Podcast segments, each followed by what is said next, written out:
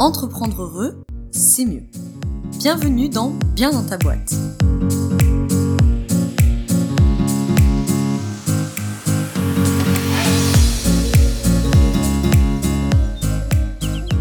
Bonjour à toi, bienvenue dans ce nouvel épisode du podcast Bien dans ta boîte. Aujourd'hui, je te retrouve avec un épisode où on va parler des états du mois, donc on va parler d'analyse transactionnelle, et donc on va parler en bonne partie des thématiques relationnel, hein, parce que cette euh, voilà l'analyse transactionnelle c'est très très en lien avec la question des relations. Alors j'ai déjà fait un épisode un petit peu en lien avec ça, dont je te mets euh, le lien dans la description qui s'appelait Comment sortir d'un conflit, où je te parlais parmi euh, plusieurs points bah, des états du mois, parce que c'est un outil que j'utilise pas mal sur les questions relationnelles et sur bah, justement la question des conflits en fait.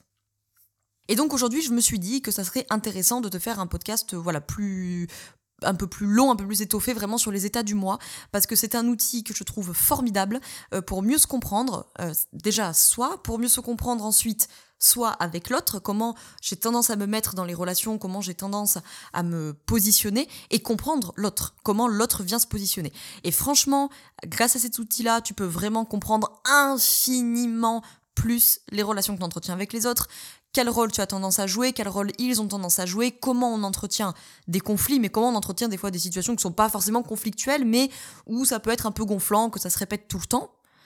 Et euh, des fois, c'est pas gonflant en particulier, mais on se dit, tiens, c'est marrant, à chaque fois que je rencontre euh, une amie ou un ami, ça se passe comme ça. À chaque fois que je rencontre un conjoint, ça se passe comme ça. À chaque fois que j'ai un client, ça se passe comme ça, blablabla. Bla, bla. Bref. Alors, dans cet épisode, je vais pas pouvoir t'expliquer tout ce qui explique que des situations et des schémas se répètent, parce qu'il faudrait parler des conceptions du monde, il faudrait parler des scénarios de vie. On va notamment parler des états du mois et essayer de comprendre qu'est-ce qui se passe en interne et qu'est-ce qui se passe en externe, et des fois les différences entre les deux, et comment ça vient se jouer dans les relations.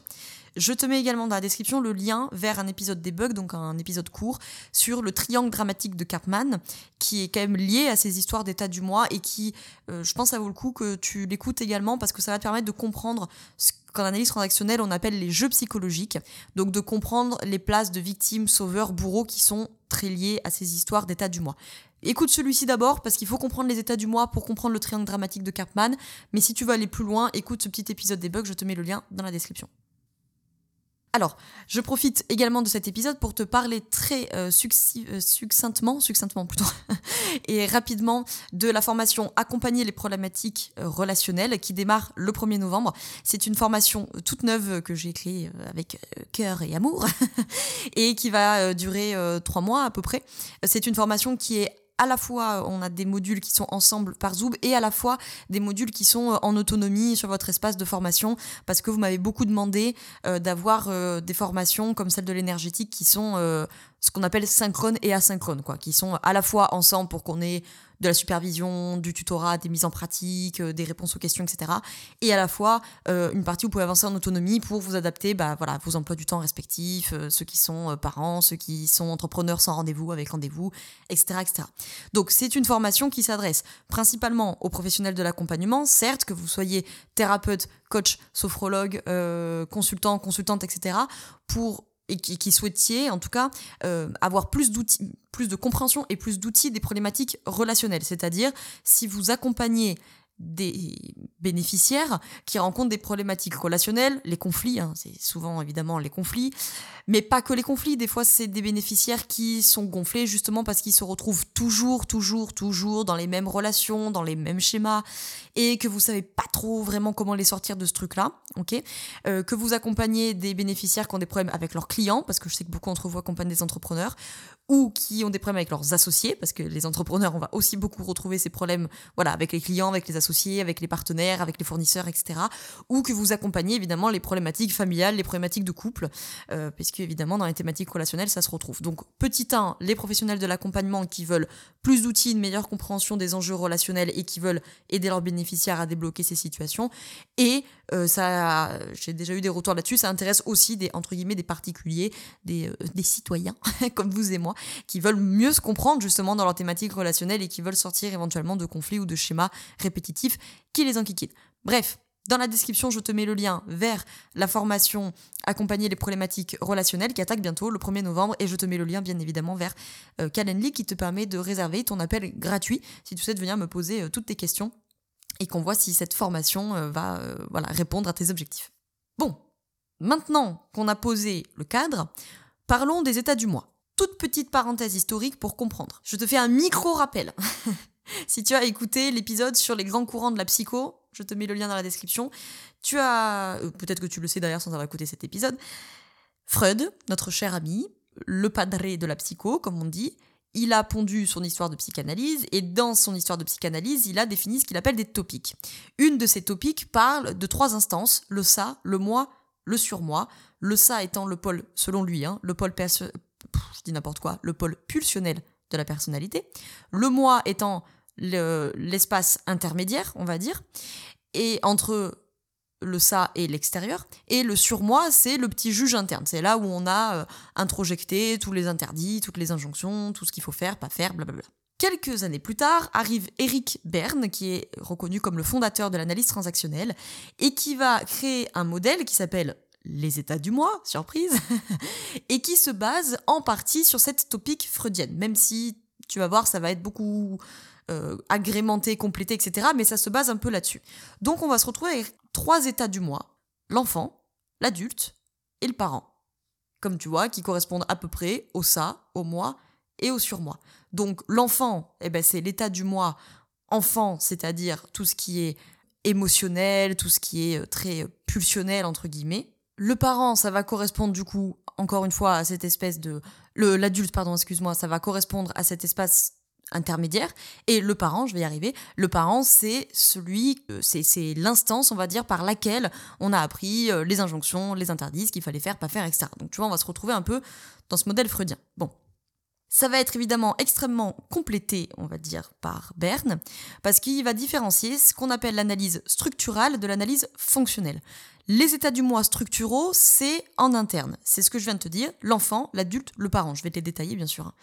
Les états du moi fonctionnels, c'est ceux qui sont en lien avec le relationnel, et justement ce qui va nous intéresser dans le cadre des relations. Où là, on va subdiviser les états du moi. L'enfant, il existe trois subdivisions, entre guillemets, l'enfant soumis, l'enfant rebelle et l'enfant libre. L'adulte, lui, ne se divise pas, et le parent se divise en parent normatif et en parent nourricier. Donc ces états du moi structuraux, c'est en interne. C'est-à-dire qu'en interne, entre guillemets, c'est des métaphores, c'est des archétypes, on est d'accord. Hein. En interne, j'ai un enfant, j'ai un adulte, j'ai un parent. Donc l'enfant, c'est l'enfant qu'on a été et qu'on conserve adulte. Donc comme je te disais, là, on est beaucoup dans l'émotionnel et dans le ressenti. Si cet enfant interne, il prend le dessus, tu vas te retrouver submergé par tes émotions. Tu vas te retrouver bloqué entre guillemets dans le passé. Tu vois, c'est la personne qui va te dire et ça m'arrive tout le temps et c'est pas juste et pourquoi ça m'arrive et voilà, tu vois qui va être là-dedans. Et c'est du coup aussi l'enfant, c'est celui qui a du coup tendance à se déresponsabiliser et donc qui va chercher des solutions à l'extérieur. Par exemple, c'est tu es dans ton enfant quand tu cherches bah, à être sauvé. Quand tu cherches à ce que un thérapeute, un coach, un consultant te trouve une solution, quand euh, tu cherches à ce que ton conjoint, ta conjointe te rassure tes angoisses irrationnelles ou je ne sais quoi. L'adulte en nous, c'est la personne qui est présente. Là, maintenant, c'est la personne qui est logique et c'est la personne qui est analytique. C'est un peu entre guillemets l'ordinateur interne, pour être très vulgaire. C'est le côté qu'on a qui est factuel, qui est rationnel et qui est en contact avec la réalité. Plus je travaille sur moi, par la thérapie, le coaching, le développement personnel, etc., plus je travaille sur moi, plus je prends conscience de mes fonctionnements et donc plus je suis l'adulte.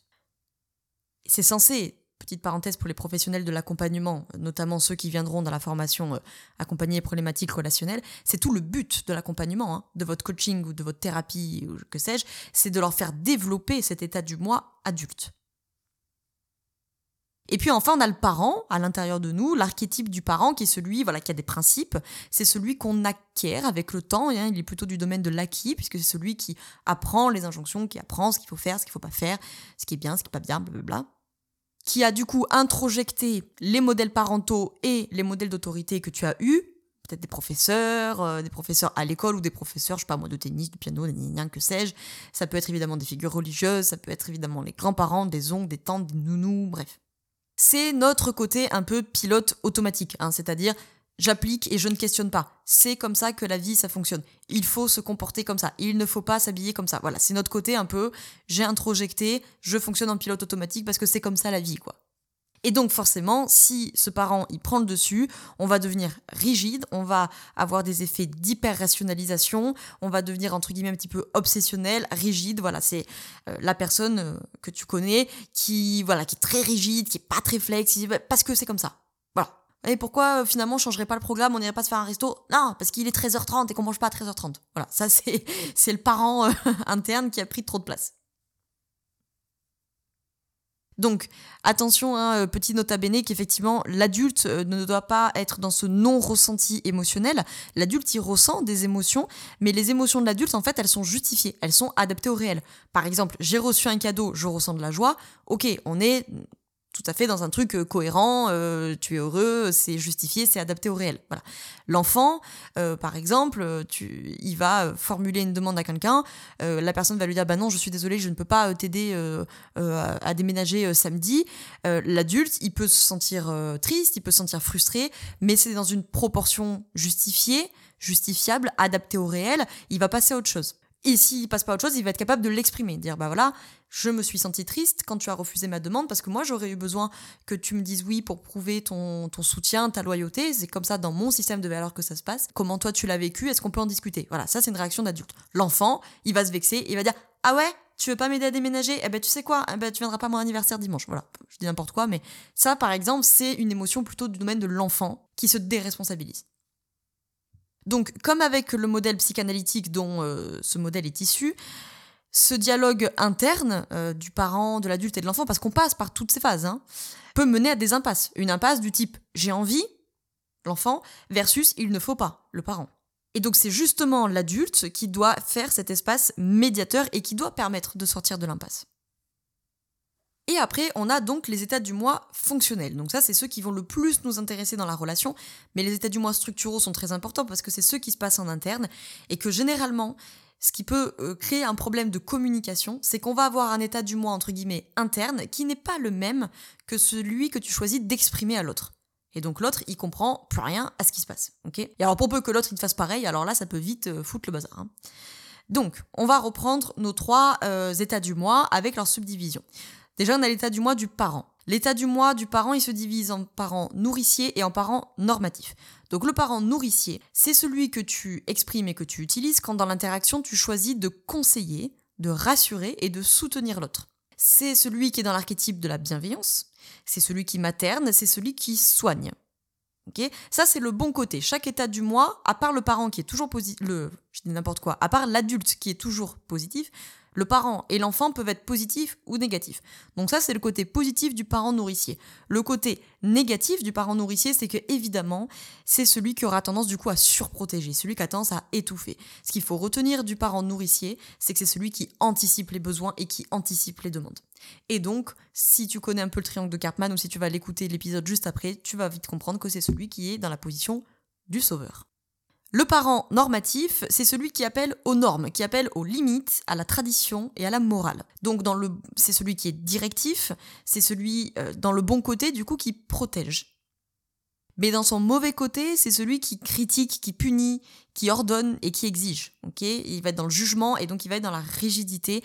Et donc là aussi, sur le triangle de Carman, c'est celui qui aura vite tendance à passer du côté du bourreau. Je fais juste un nota bene, un nota bene ici avant que je fasse euh, l'enfant, c'est que c'est important de garder en tête que ces états du moi fonctionnels, ils ont des côtés positifs. Par exemple, tu es en train de promener avec euh, ton gamin ou ton neveu, nièce ou que sais-je, ok? Un petit gamin de 3 ans. Il a une casquette sur la tête et puis hop, il y a une rafale devant, la casquette s'envole et elle atterrit sur la route. Le gamin, ni une ni deux, il se retourne, il t'échappe et il court sur la route pour récupérer sa casquette. Toi, t'as le réflexe, tu te retournes, t'attrapes le gamin et tu lui dis Fais pas ça Il y a une voiture Viens là, c'est dangereux. Donc là, ce que tu as exprimé, c'est du parent normatif. Tu l'engueules, tu ordonnes, tu exiges, tu rappelles aux normes, aux lois et aux dangers. Sauf que là, c'est évidemment hyper adapté d'être dans ton parent normatif. ok? Je, te provoque un peu, mais c'est, je veux dire, c'est pas le moment d'être dans l'adulte qui dit oui, alors tu sais, quand tu fais ça, moi, je me sens en insécurité, donc j'aurais besoin que tu reviennes. Genre, non, c'est, pas le moment, il y a une voiture qui arrive, le gamin, il est parti sur la route, attrape le gamin, et, c'est normal d'être dans ton parent normatif à ce moment-là. Donc ça, c'est juste pour exprimer que on passe tous par ces états du moi, et ils sont tous utiles à certains moments. Là où ça devient compliqué, c'est quand ils vont être répétés et potentiellement inadaptés, notamment dans la relation et dans l'échange avec l'autre. Au milieu, on a notre espace médiateur, on a l'adulte. Donc, tu es dans un adulte fonctionnel quand tu exprimes à l'autre ton état du moi adulte et quand tu en appelles du coup aux faits, aux objectifs, aux moyens, aux méthodes, à des hypothèses. Tu euh, es dans l'analyse, tu réfléchis et surtout, surtout, surtout, ce qui compte dans l'adulte, c'est que l'adulte, il demande. Ça, c'est hyper important parce qu'à la fin de l'épisode, je vais te donner des exemples relationnels et donc tu vas voir que ce qui va sortir potentiellement du conflit, c'est la question de la demande. Donc retiens bien ça, l'adulte, il formule des demandes. Et l'adulte, il est évidemment capable de distanciation émotionnelle, il est capable de prendre du recul et donc il est capable d'être en résolution de problèmes. Et enfin, on a donc l'archétype de l'enfant. Dans l'enfant, on en a trois, l'enfant soumis, l'enfant rebelle et l'enfant libre.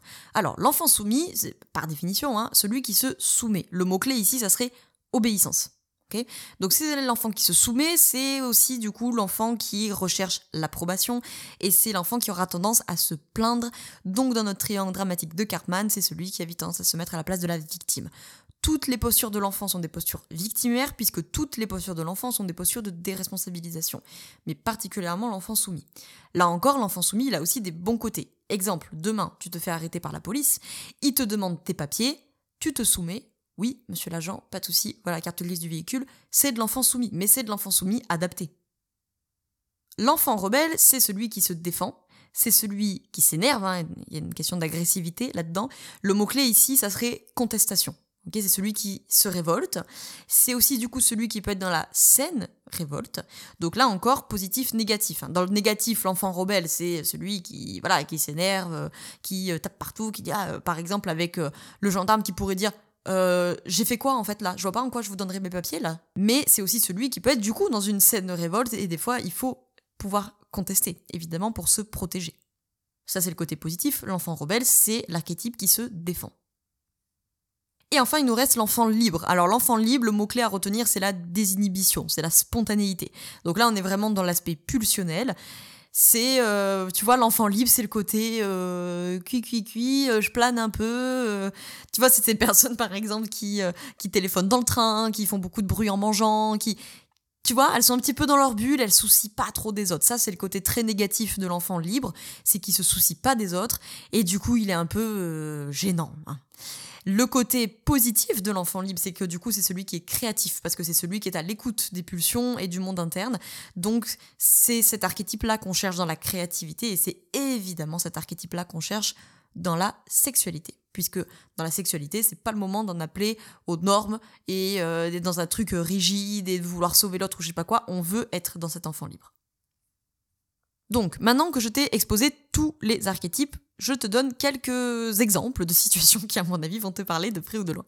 On va prendre un premier exemple entrepreneurial, puisque la majorité d'entre vous êtes euh, entrepreneur ou entrepreneuse.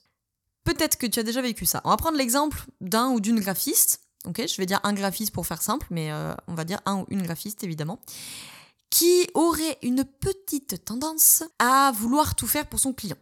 Donc c'est le graphiste qui va euh, faire des relectures, qui fait des, des, retouches et des retouches et des retouches, et puis qui baisse le tarif, et puis qui offre le logo, et puis voilà, voilà, voilà. Ok?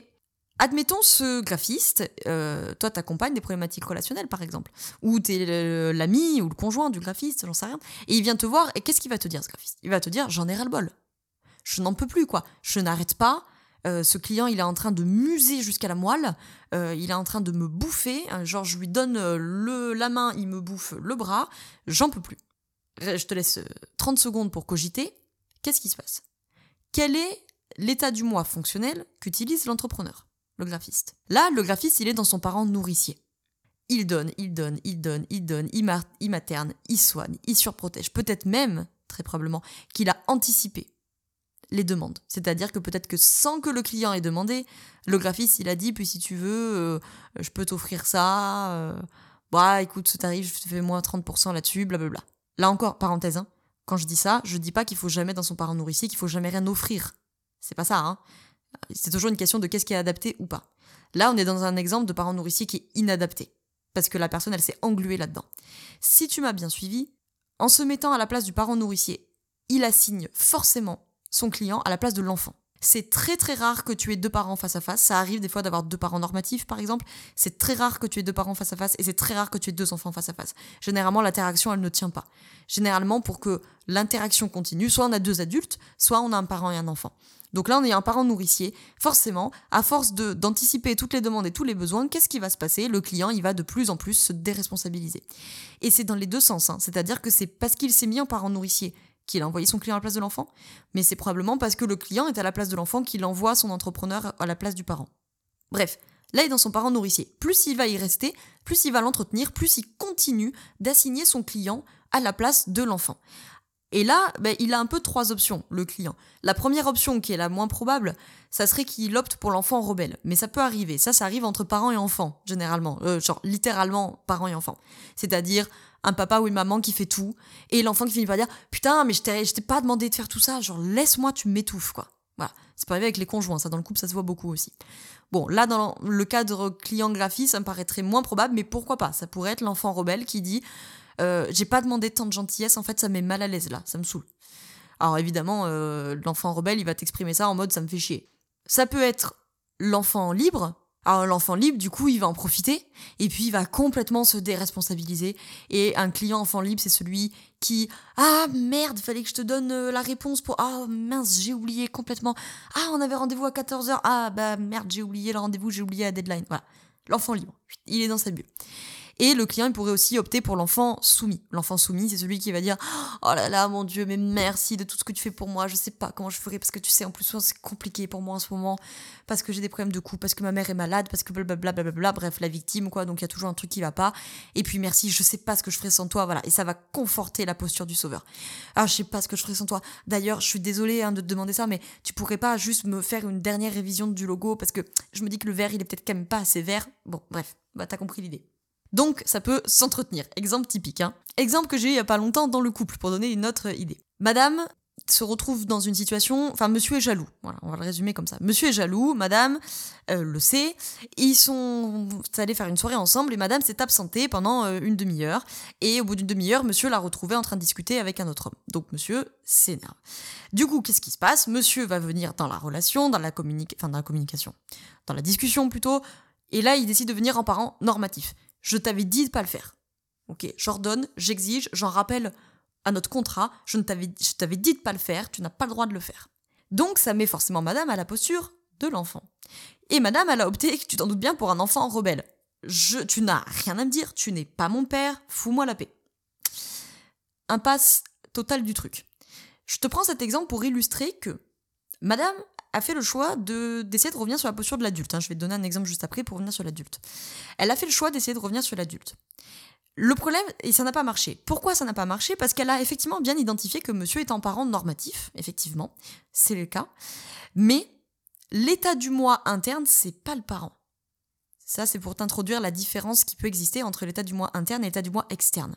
Ici, monsieur, il vient exprimer un état du moi externe qui est le parent normatif. Mais à l'intérieur, l'état du moi qui s'exprime, c'est l'enfant. C'est qu'il y a une forte charge émotionnelle avec une très très grande insécurité. Donc là, c'est l'enfant qui, dans la métaphore, est en train de taper euh, de partout dans la sphère psychique pour dire putain, je suis en insécurité, j'ai peur, j'ai peur, j'ai peur, j'ai peur, j'ai peur. Et ce qu'il choisit d'exprimer en externe, c'est un parent normatif qui dit je t'avais interdit de le faire, tu n'as pas le droit de le faire. Si madame décide de parler aux parents normatifs, dans un premier temps, oui, c'est une bonne euh, stratégie, mais dans un second temps, il va falloir parler à l'enfant ça arrive très souvent, par exemple, avec le parent nourricier, c'est pas toujours le cas, mais des fois, le parent nourricier, c'est l'enfant aussi, un interne qui s'exprime. C'est l'enfant interne qui est en recherche d'approbation, qui vient exprimer un parent nourricier qui va jouer au sauveur pour qu'on ait besoin de lui, pour qu'il devienne indispensable. On va prendre l'exemple de, pour revenir sur l'adulte, du parent et de l'enfant, on va prendre un parent nourricier et un enfant soumis, justement. Si par exemple toi tu es entre guillemets bloqué dans ton parent nourricier, tu sais que toi c'est un peu le rôle où tu as tendance à venir te mettre, à jouer un petit peu au sauveur, etc. Il y a fort à parier que tu sois entouré d'enfants au sens archétypal de la chose, donc avec beaucoup de personnes qui vont avoir tendance à se victimiser, à se déresponsabiliser.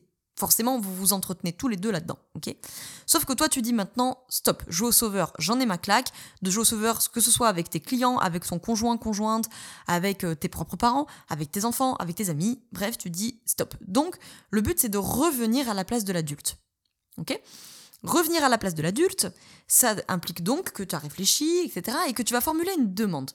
Ça, c'est un exemple que j'ai donné dans l'atelier sur euh, mieux communiquer. Je te mets le lien dans la description si tu veux t'acheter le, replay. Euh, et c'était très drôle parce que je demandais aux participants qui étaient là en live comment vous feriez?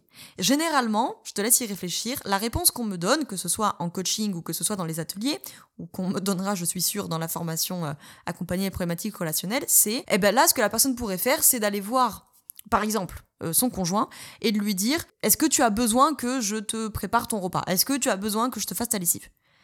Comme ça, c'est une demande. Alors, c'est pas faux qu'effectivement, là, euh, on tente de faire une demande. Mais là, c'est pas l'adulte qui demande. Là, c'est encore le parent nourricier qui fait sa demande. Parce que si tu es un parent nourricier et que tu sauves, et que tu vas voir par exemple ton conjoint, t'en as ras-le-bol parce que c'est toujours toi qui fais les lessives. Et tu dis, ouais, j'en ai marre, il fait jamais les lessives, il se déresponsabilise, c'est un gamin, hein, ça, ça arrive souvent dans le couple, hein. c'est un gamin, J'en ai marre, il fait rien à la maison. Ok, bon. T'es déjà un peu dans ton adulte parce que t'as pris conscience que t'étais à la place du sauveur et que tu voulais plus y être. Si tu veux faire sortir ton conjoint ou ta conjointe de la posture de l'enfant et que tu vas le voir en te disant Est-ce que tu as besoin que je te fasse ta lessive? Que veux-tu que réponde un enfant déresponsabilisé? Tu vois La victime, elle va te dire Oui, j'ai besoin. Et on est reparti, tu vas refaire la lessive et ça va te gonfler à très juste titre. Ce que pourrait faire l'adulte pour amener l'autre, par exemple le conjoint, le conjointe, euh, sur la posture également d'adulte, ça serait ça me ferait plaisir de faire ta lessive si ça peut t'aider. Si tu as besoin, demande-le-moi. Et donc là, on est le, celui qui est sur l'enfant, qui est sur la posture de l'enfant, il est obligé lui aussi de venir formuler une demande et donc il est obligé de passer sur l'adulte. Et donc là, on est tous les deux arrivés sur la posture de l'adulte, et donc là, on est tous les deux arrivés dans un contexte où on peut sortir du conflit, où on peut discuter et on peut faire avancer et progresser la relation, que ce soit une relation de couple, une relation de travail, une relation familiale, ou que sais-je. Alors je fais juste un petit nota bene ici. La famille, c'est toujours le plus difficile. Je te le dis d'avance, quand tu vas faire tout ce travail sur toi, sur tes relations, les états du mois, machin, les parents, surtout les parents, les frères et sœurs aussi, mais surtout les parents, c'est le plus compliqué, hein, forcément, parce que ça vient rappeler à notre posture d'enfant et ça vient rappeler euh, tous les mécanismes et les pilotages automatiques qu'on a mis en place quand on a grandi avec eux. Donc ça, c'est toujours le plus difficile. Le deuxième truc que je voulais dire, c'est que dans mon exemple, si tu es à la place du sauveur qui vient à la posture de l'adulte, tu vas dire à la victime, si tu as besoin de quelque chose, demande-le-moi. En théorie, c'est très bien. Et de temps en temps, tu vas avoir des gens qui sont sur la posture de l'enfant et d'un coup, ça va leur faire des clics parce que toi-même, tu as accepté de sortir du jeu. Parce que c'est une co-responsabilité, vous êtes tous les deux en train de jouer, au sauveur et à la victime. Donc des fois, ça peut faire un déclic si toi, tu acceptes de... Tu dis, ok, moi, je joue plus. Je joue plus au sauveur. Alors là, il va dire, ah, bah d'accord, bah tu sais quoi, moi, je joue plus à la victime non plus. Des fois, ça peut soulager aussi. Hein. Parce que des deux côtés, hein, c'est pénible, hein, ces rôles-là. Que tu sois bourreau, sauveur ou victime, ces rôles, ils sont très difficiles à tenir. C'est très coûteux pour la santé psychique de les garder. Mais ça peut être utile pour plein de raisons dont on parlera euh, une autre fois en podcast ou en tout cas en formation. Donc ça, bon, c'est le meilleur scénario. Si tu as besoin de quelque chose, demande-moi.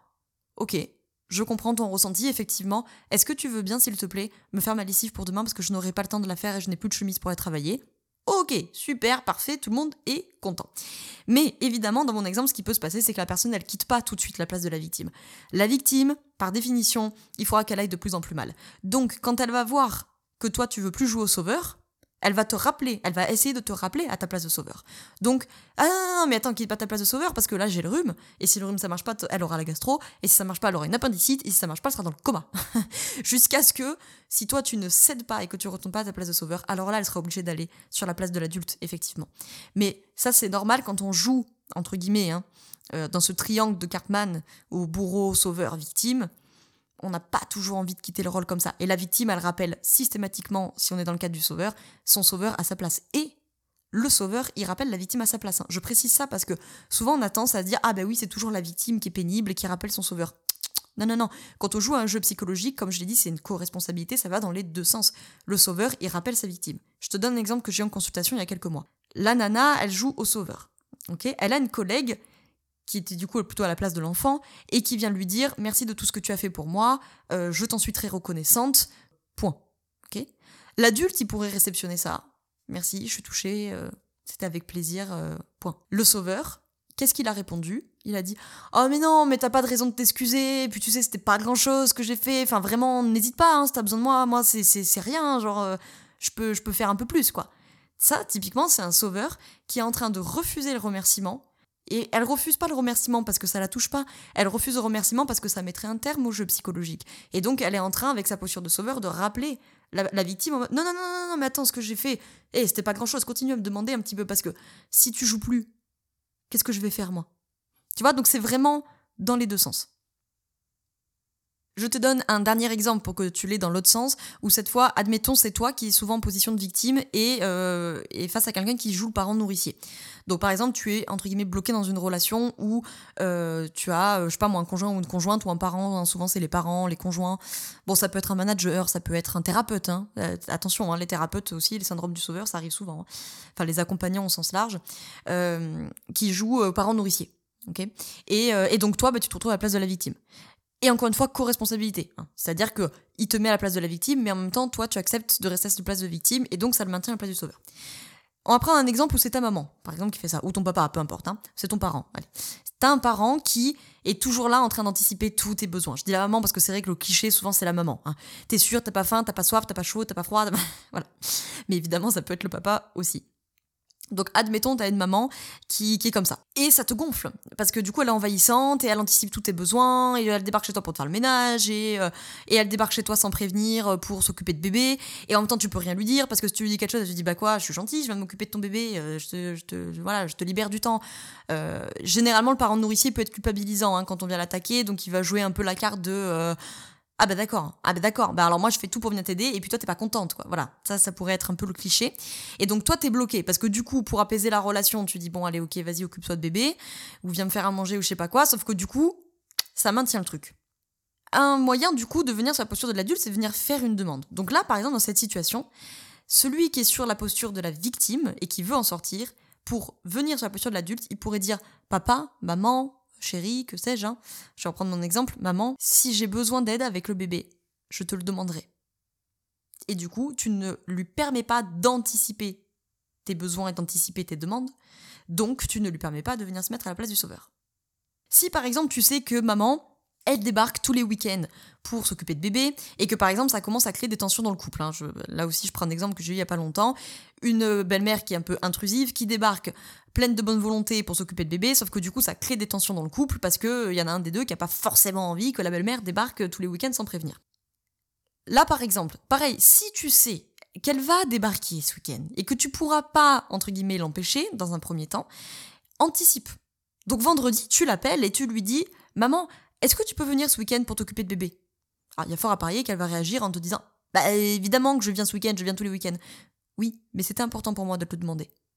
Et du coup, tu ne l'as pas laissé anticiper les demandes. Voilà, donc ça c'était pour te donner un peu euh, des illustrations. Tous les exemples que je te donne là, comme je t'ai donné des exemples familiaux, comme à la fin je t'ai donné des exemples du couple, je t'ai donné des exemples euh, entrepreneur-client, ça marche pour toutes les thématiques relationnelles, ça marche bien évidemment avec tes amis. Hein. Je sais pas, euh, l'ami à qui tu rends toujours service, c'est toi qui te tapes les déménagements, c'est toi qui lui dépanne de l'argent, c'est toi qui lui rends service, et ah ben lui de l'autre côté il oublie de te rembourser, et puis il était pas là à ton déménagement, puis il a oublié la date, ok, parent nourricier, enfant libre, par exemple.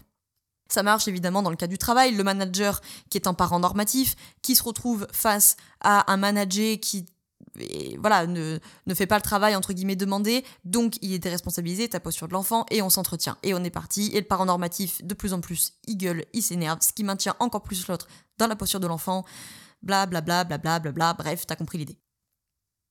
Donc ça c'est hyper important parce que ça va t'aider déjà, comme je te disais, pour toi, dans quel état du moi je suis à l'intérieur là ah tiens là c'est c'est l'enfant qui qui qui est en surexcitation ou qui est en panique.